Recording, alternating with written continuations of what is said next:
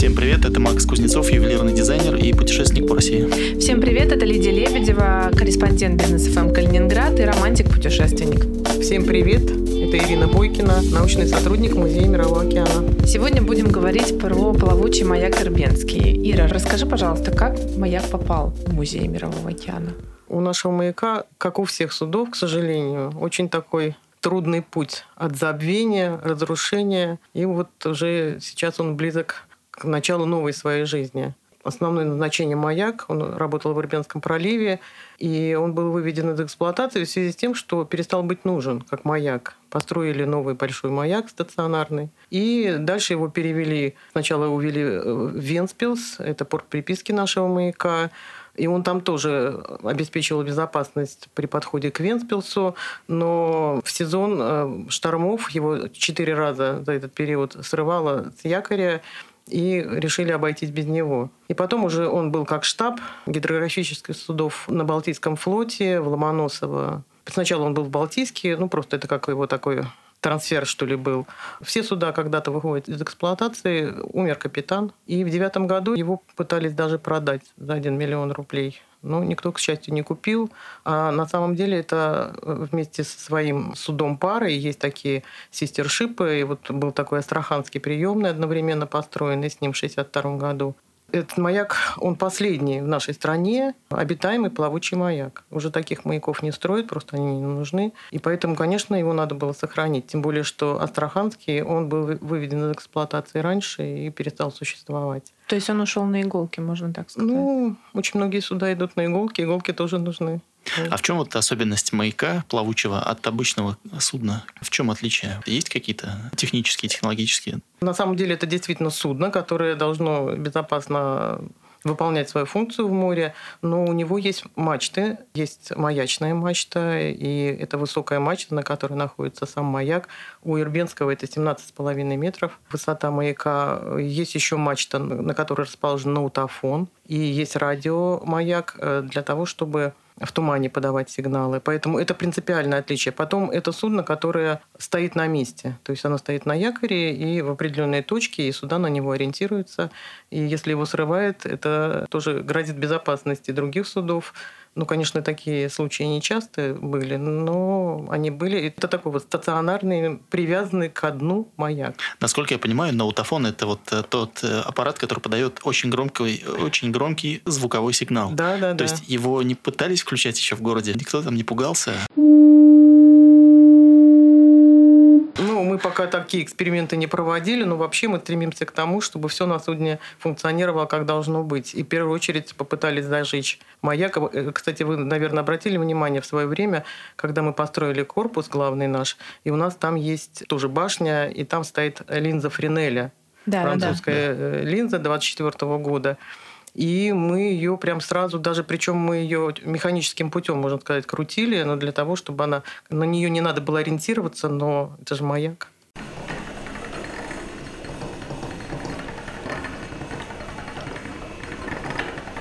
Здорово. Получается, что сам вот, сама эта часть маяка, да, она работает и будет в дальнейшем эксплуатироваться, ну, точнее, как музейный экспонат. Вы знаете, э, наши суда мы называем музейными объектами потому что экспонат – это такой музейный предмет. Ну, если рассматривать судно как предмет, ну, можно рассматривать это как экспонат, но только это комплект экспонатов, наверное, таких. Поэтому мы называем это музейный объект, и, конечно, он э, будет функционировать. Он у нас в самом начале, мы очень быстро сделали первый этап экспозиции и принимали посетителей, но потом потребовался ремонт. А вот сейчас, на данный момент, еще требуется ремонт и восстановление какого-то оборудования? Вот сейчас как раз активная фаза идет ремонта. Перед тем, как прийти к нам в 2017 году, был доковый ремонт в Кронштадте, и потом на буксире его привели сюда. Это тоже такая была непростая операция.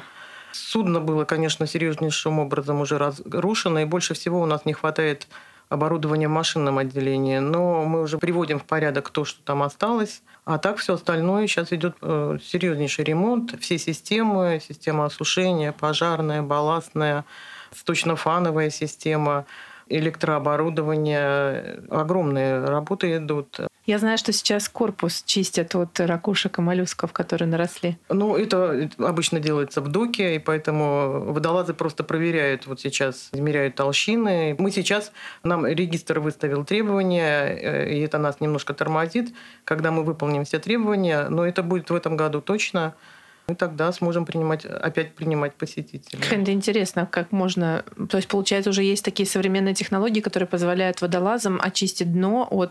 Нет, они не дно очищают. А, они просто они проверяют. Они проверяют. проверяют. Угу. Это идет контроль э, толщин корпуса судна. Наши суда все стоят на реке они заносятся этим мылом, там мелко. И поэтому, конечно, в море там нарастает вот это все. Но такой ремонт, как вы говорите, это, конечно, только в доке. Это в доке. Я вот слышал, как раз возвращаясь к Кронштадту, после ремонта, когда он там осуществился, была сложность с транспортировкой маяка в порт э, Калининграда. Насколько я там помню, какая-то есть такая даже история, что там чуть ли не на канатах пришлось тащить, потому что не проходили то ли буксиры, то ли маяк, угу. вот что-то такое. Да, была история. такая история, которую нам рассказывает. У нас тогда несколько человек на борту нашего этого судна были. Наш генеральный директор Светлана Геннадьевна, Алексей Николаевич Шуткин, командующий нашим всем флотом, капитан нашего Витязя, по-моему, кто-то еще был, сейчас не помню. И когда надо было выводить из гавани, там какие-то требования опять э, какого-то сопровождения. Ну, в общем, очень долгая история ждала нас для того, чтобы выйти с ремонта. И в результате Алексей Николаевич у нас такой Шуткин, он такой сильный человек, потом он их смен, знает как и что. Ну, как они нам рассказывали, они вот так действительно, как вы сказали, и сделали. Они там потянули за канаты и, в общем, справились, помогли технике вывести наше судно на морские просторы. Интересная да. история такая, это как, как бурлаки на Волге практически. Ну, практически. Когда это рассказывали, нам это так напоминает. Картина Наверное, очень похоже и было. Слушай, Ира, а сейчас Сербенский проводится, вот мы поняли, ремонтные работы. Формирование экспозиции тоже, получается, идет еще и дальнейшее, помимо того, ну, что вот я была однажды на Ирбенском, я помню каюты. Каюты очень чистенькие, видно уже, что приведенные в порядок. Когда это был 19 год, сентябрь месяц, водная ассамблея, приезжала как раз Рита Митрофанова. Вот мы тогда ходили смотреть эфир со Светланой Геннадьевной. Ну, вообще, стиль Музея Мирового океана – это вот мы получаем объект, и мы не откладываем ничего мы начинаем сразу. И причем нормально считается, конечно, построил дом, построил судно или отремонтировал, все привел в порядок, потом купил мебель, все расставил, потом пригласил гостей. Это слишком долго, нужно активно работать. У нас экспозиция, даже которую мы назвали, у нас несколько этапов создания экспозиции уже прошло на Ирбенском. И у нас называется эта экспозиция «Задание выполнил, продолжаю работать». То есть это вот как указание самому Ирбенскому и нам в том числе. Вот так мы назвали экспозицию. Ирбенский выполнил свою задачу как маяк и вот теперь продолжает работать с нами. Поэтому в семнадцатом году судно пришло. Это было в июне, с 29 на 30 июня. А уже в 15 декабря мы открыли первые помещения, в которые пригласили людей. И мы тогда мы привели в порядок ходовую рубку со всем оборудованием, каюту капитана, она там находится на шлюпочной палубе у нас. Мы привели в порядок радиорубку, маячную. Этот уровень у нас уже был готов. В следующем году мы делали уже, мы сделали кампус, мы сделали кают-компанию. Параллельно мы, естественно, ремонтировали каюты. Мы сделали пятая каюта, мы объединили две каюты. Она у нас такая на деньги спонсора нашего Лукойл оказывал несколько раз нам финансовую помощь.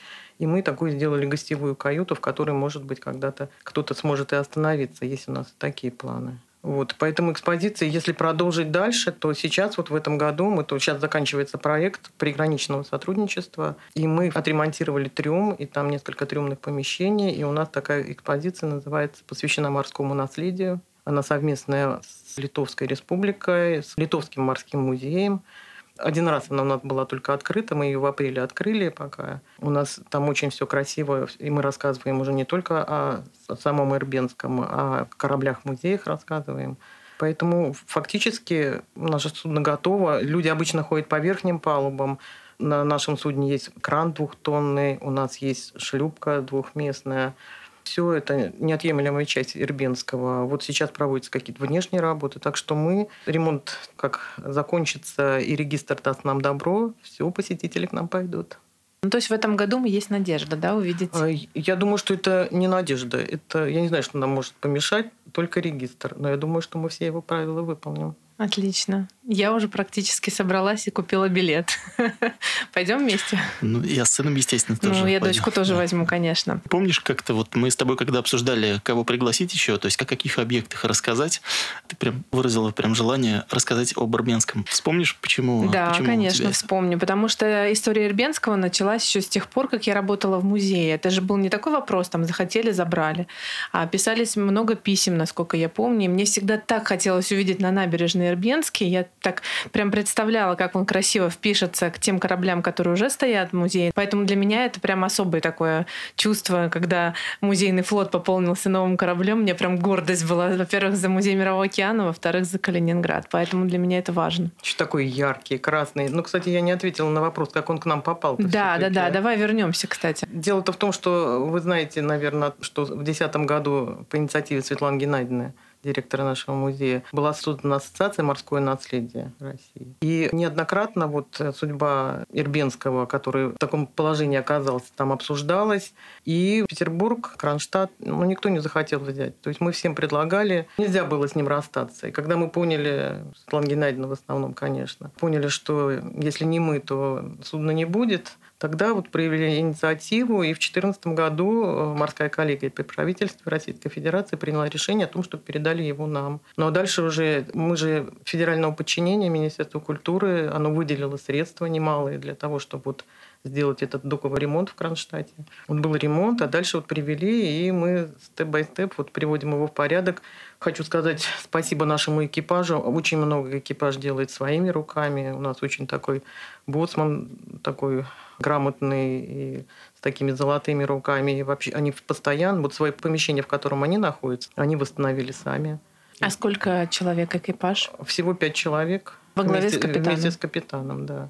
То есть, получается, это Стармех, наверное, скорее всего, У да? нас ну, капитан, старший механик, электромеханик, есть матрос и боцман. Такая небольшая команда, но такая дружная, ведь. Ну, они же не одни, они же в нашем музее, поэтому тут и мы все на М. помощь. Молодцы.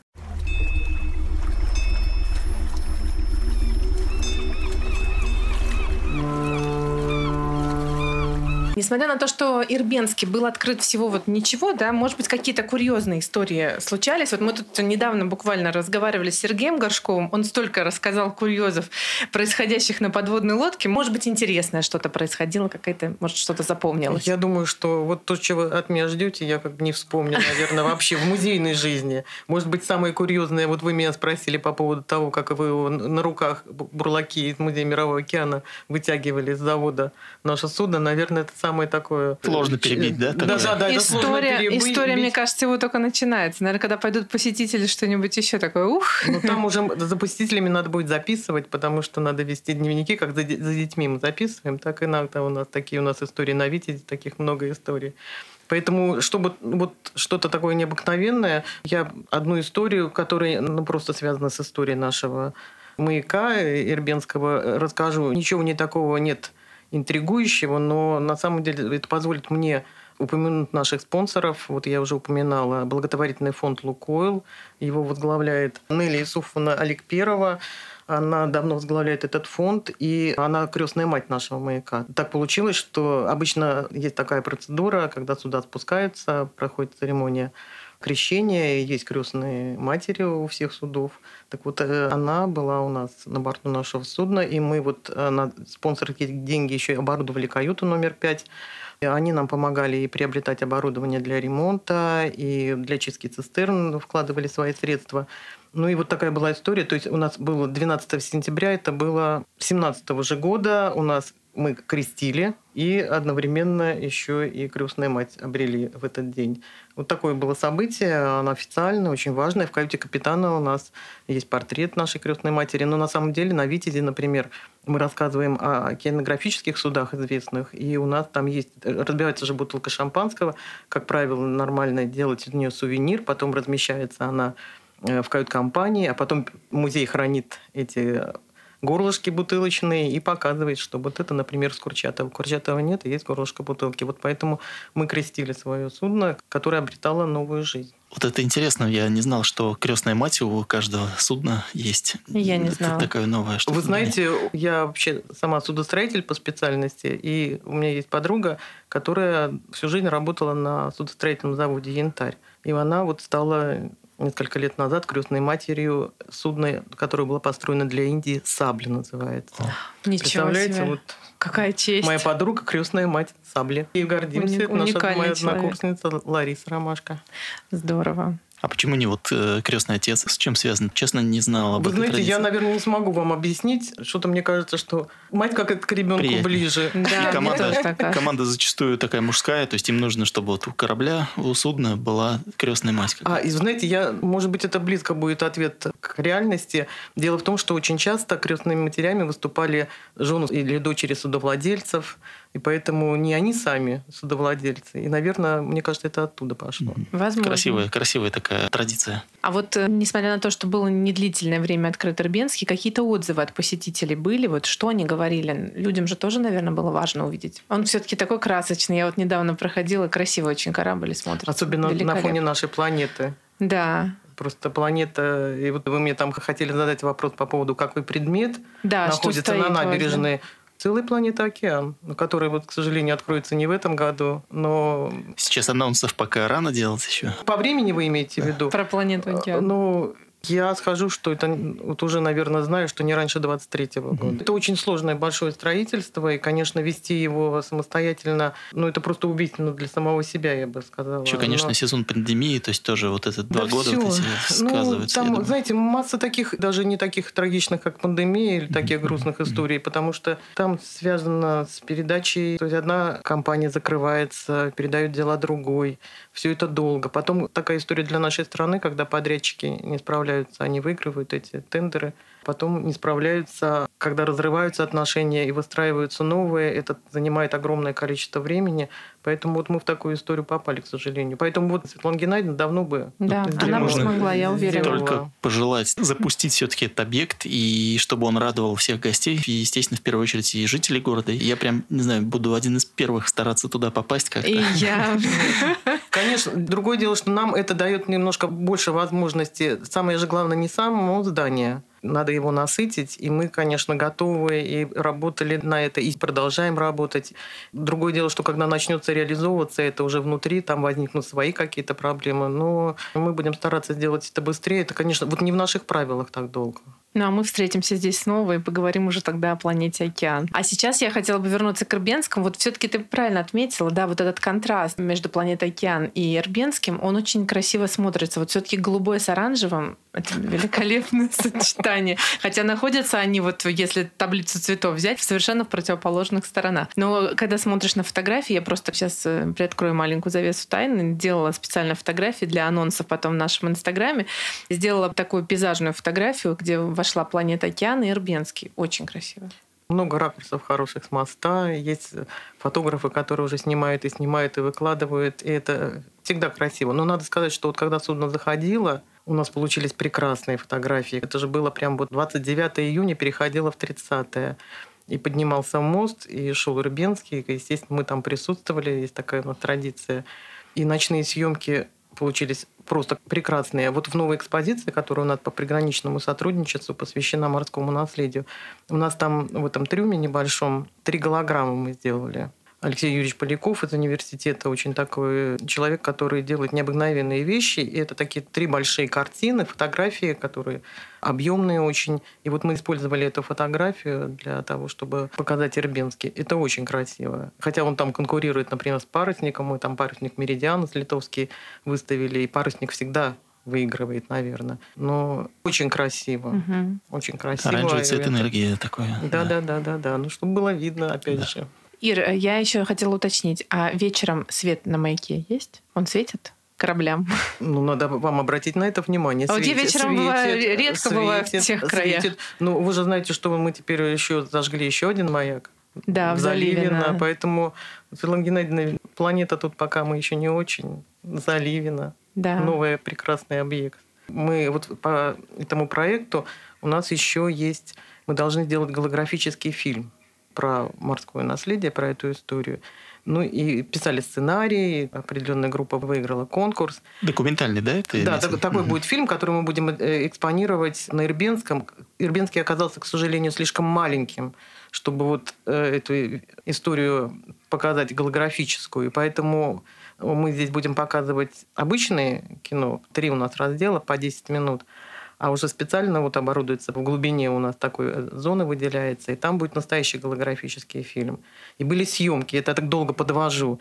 И тоже у нас есть такой общий контент в WhatsApp музейный, и выкладывают эти наши фотографии, и там такие красивые съемки.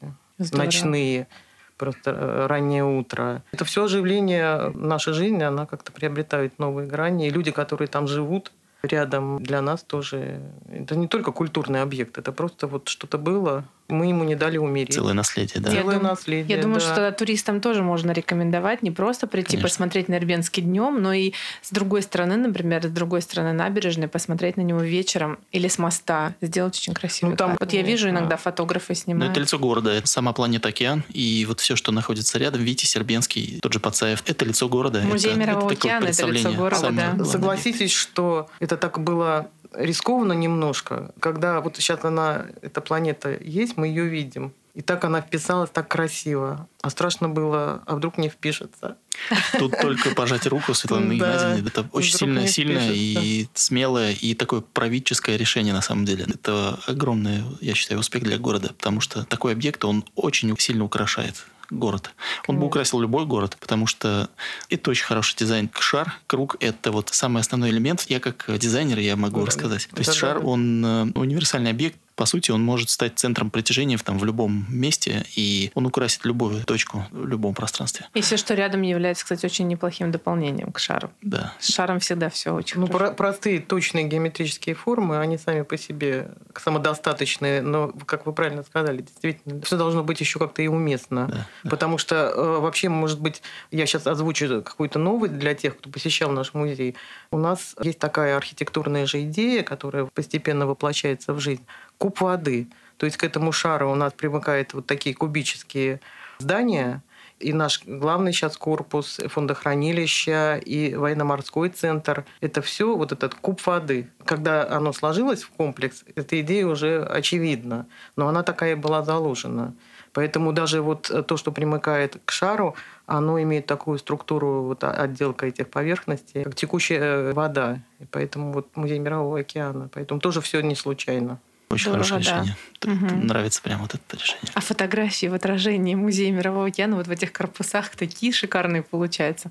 Напротив Витязя мы сами с тобой фотографировались, ты прекрасно это помнишь. Потом в куб воды даже вот там вот, вот в эту текущую как будто струйку, вот она вроде получается очень абстрактно, но выглядит очень А классно. видите, как отражается в нашем Да. фондохранилище. А у Да. меня самое любимое место это вот напротив э, Витязя такие скамейки, такие лежаки. Да. Это самое, Шезлонги, да, да. шезлонги такие. Это самое любимое место. Я там люблю отдохнуть. И когда вот прогуливаюсь, то есть можно прилечь, присесть и так, не знаю, порелаксировать. Это классное место. Ну, вообще создается впечатление, что как посетителям у нас комфортно. Очень-очень. Тем- ну, плюс ко всему, что они, наверное, у нас очень устают, потому что меню какое-то такое у нас очень разнообразное для посетителей. За один раз все попробовать сложно. Но и все равно часто приносят туда на набережную даже просто погулять, рядом с судами походить, потому что мне кажется, что это все-таки какая-то особая энергия. Вот прям там, как это говорят многие, съезди к морю, очистишься внутри. Вот мне даже достаточно просто прийти на набережную, и все равно вот как будто себя чувствуешь как обновленным человеком. Находишься среди морских судов, потому что стоят не речные суда. Умудрились мы в свою мелкую пригулю поставить такие, в общем-то, океанские суда, и подводная лодка чего стоит только. Была летом сейчас в Тольятти, и там есть парк техники, и стоит подводная лодка. Больше нашей, тоже дизельная подводная лодка. Но она изъята из воды, она находится на поверхности. С одной стороны, это, конечно, так сильно впечатляет, потому что, когда видишь нашу изящную такую лодочку, она же айсберг, там под водой огромные объемы, но все-таки на воде судно должно быть на воде. Я так, например, не очень люблю. Делают модели, и мы тоже используем этот прием, и, наверное, красиво. Ну, Может быть, как судостроитель, что ли. Мне вот не нравится изъятое из воды или подвешенное. Не в своей среде. Не в своей да. среде, да-да-да. Вот Вот кроме Маргариты Митрофановой, кто-нибудь еще из известных бывал на Ирбенском? Ну, у нас, конечно, Евгений Гришковец был не раз и записывал э, там свои выступления. Вообще, кого считать известным? Известным. Это такая относительная вещь, поэтому мне трудно рассказать. Пока еще нет, но я думаю, что это многие люди такого ранга, они к нам обязательно придут. Губернатор у нас был. А кинокомпании интересуются уже Ирбенским? Потому что я знаю, что на «Витязе» фильмы снимали, на «Подводной лодке» точно снимали. А вот Ирбенск... У нас очень э, в Питере Красин популярен как объект да, для правда? съемки кино очень сильно. «Морские дьяволы», если кто смотрит эти серии, там множество. Я помню, была в командировке. Красин – это судно, на котором все. И даже мы там можем останавливаться в командировке. И помню, что меня чуть не подстрелили в одном кино, когда я вышла из своей каюты. Ничего себе. А, но насчет Ирбенского мне такие факты неизвестны, но я могу просто не знать. Я думаю, что у Ирбенского все равно еще все впереди. Не все киношники еще рассмотрели все корабли, которые стоят на набережной исторического флота. Ну, на самом деле, если у них будет что-то с маяком, с реальным плавучим, то им трудно будет найти что-то другое для своих съемок, потому что их просто нет. Но если брать вообще любую историю, которая связана там, с кораблестроением, с вообще морской тематикой, это очень такой необъятный материал. Да. Любая история, она просто, она просится в, там, в любой художественный фильм. Я сам просто увлекаюсь такой темой. И в России, я думаю, что прям не хватает вот этого. И надо прям молодым, там, не знаю, не молодым сценаристам, режиссерам нужно и можно где развернуться.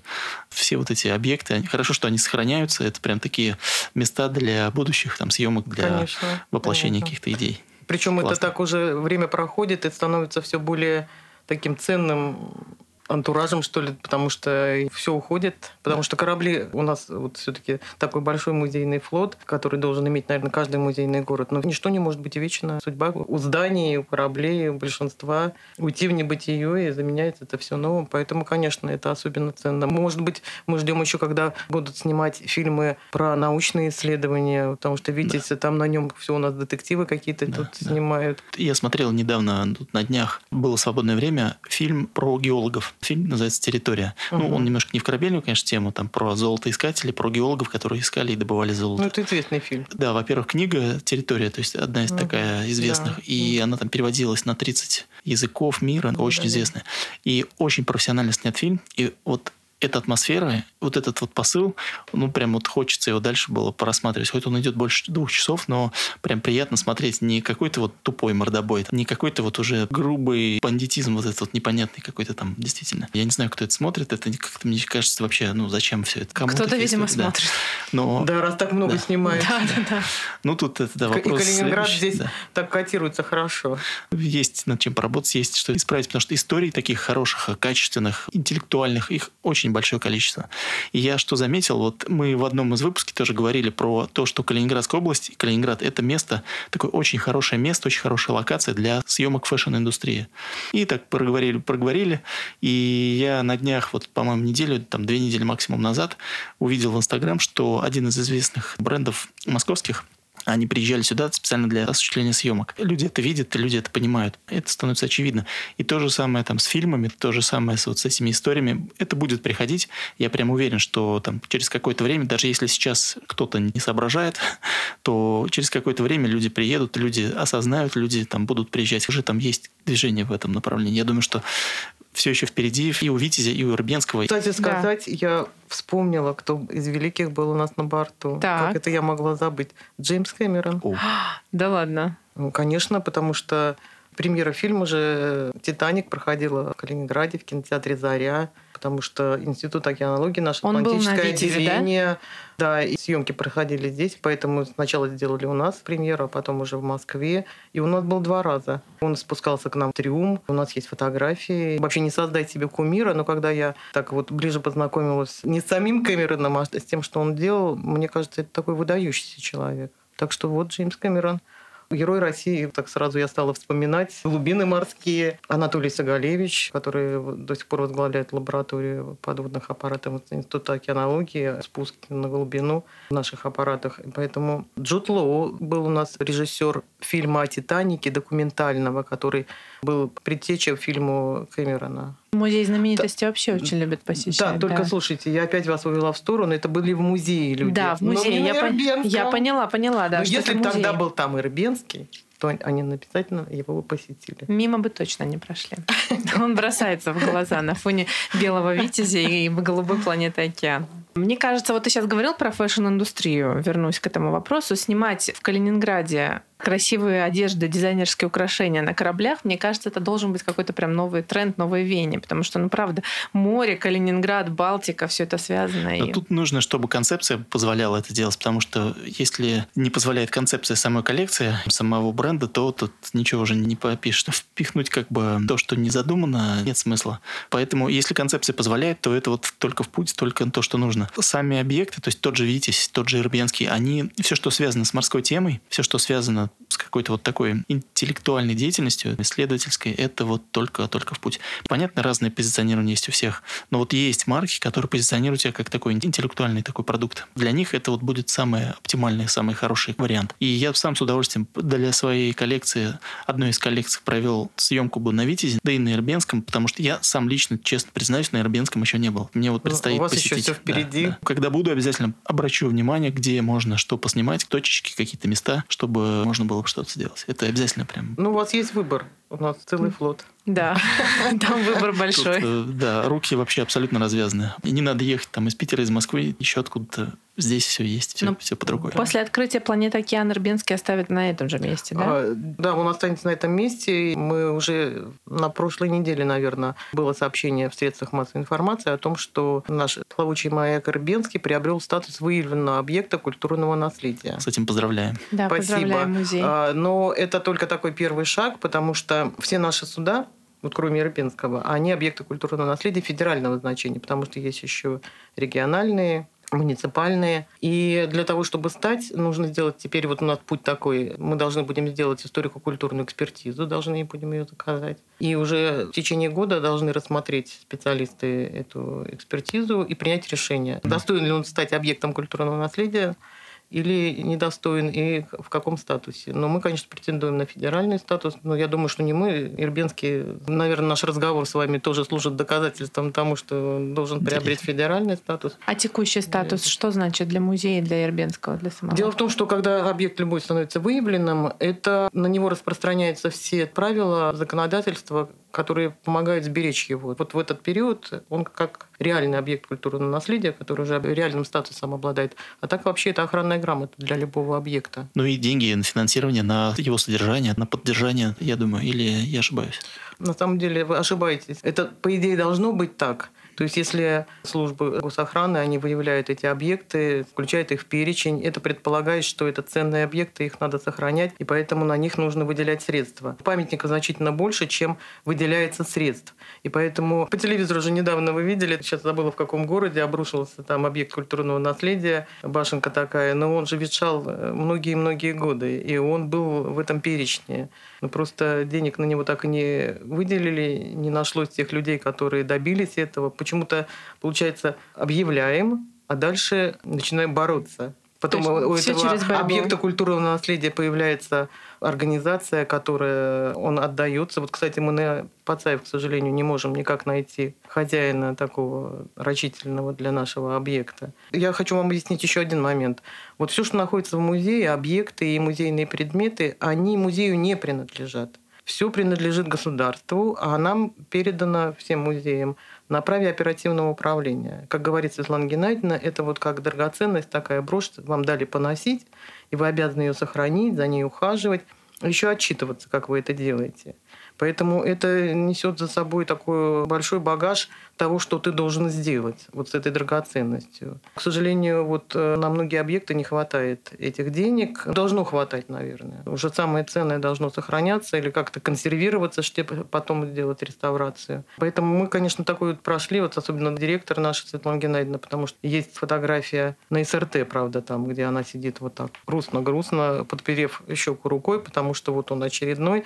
Я вам уже сегодня рассказала, по-моему, это очевидно, что вот если бы мы его не взяли, сейчас бы нам говорить было с вами не о чем, смотреть не на что. И это морское наследие, все-таки, которое мы смогли сохранить, и этим надо гордиться. Во-первых, конечно, должны быть люди, которые отвечают это по должности, эти люди, которых по призванию, по зову души сохранять это. Мы же все понимаем, что, конечно, деньги, они мы же их не печатаем, и государство их тоже не печатает. Поэтому ну, какой-то баланс должен быть. Пацаеву, ведь тоже вот если вернуться к Пацаеву, хотя говорим об Ирбенском, был целый космический флот. Вот остался Пацаев. Это разве не очевидно, что его нужно сохранить? Очевидно. И, очевидно, очевидно. очевидно. И вроде все соглашаются с этим. И уже говорим об этом опять не первый год. И в свое время же они сами к нам попросились, чтобы встать, чтобы как бы уберечься, так сказать. Мы так со всей душой. Но Министерство культуры, к сожалению, тоже не может бесконечно включать в свой состав корабли целыми флотами. Конечно. Поэтому Светлане Геннадьевне в свое время очень сложно пришлось, когда ей пришлось доказывать, что нам в музее нужны матросы, боцманы, Поэтому вот мне кажется, я сегодня шла, думала о нашей беседе предстоящей. И думаю, ну, наверное, конечно, вот не хочется бросать упрек космонавтам, но вообще космическая отрасль такая. Одно судно вот такое просто То есть, а главное должны, должны сохранить. Они могут его сохранять, а мы можем его как музей подавать. Мы же так и хотели бы на самом деле. А главная сложность это найти как бы организацию, которая будет, то есть обеспечить сохранение. Быть, которой можно быть передана вот на праве оперативного управления, составляется охранное обязательство, подписывается. Например, э, вот Фредериксбургские ворота, там до этого у нас до нас был какой-то спортсмены занимались. Хотя казалось там, бы, как, да, да, сейчас мы это музей вот, такой. И поэтому, конечно, то есть организация, которая с выгодой для себя, но для этого надо сначала вложиться, нужно взять, привести в порядок, потому что корабли-то чем они еще? Это же не так вот привел в порядок, отреставрировал, на полочку поставил и пыль сдувай, и людям показывай. Ремонт у нас сейчас вот зайдите на Витязь, да и на Ирбенский. Люди идут мимо, которые гуляют, а у нас там шум, треск, идет работа. Потому Знаете, как я была когда на Крузенштерне, что... это тоже любой, даже во время рейса, у нас вот Крузенштерн называли судоремонтный завод под парусами, потому что работа не останавливается ни на день. Ну а по Пацаеву это нужно отдельный выпуск делать. В завершении нашего разговора Ирбенский все равно рано или поздно распахнет двери для посетителей. Ну, уже, да, уже скоро. Уже совсем-совсем скоро, скоро, поэтому я думаю, что обязательно нужно предупредить заранее тех туристов и тех жителей города, которые придут, как правильно посещать корабль. Давай вот коротко ну, расскажем. Ничего особенного по сравнению с другими судами.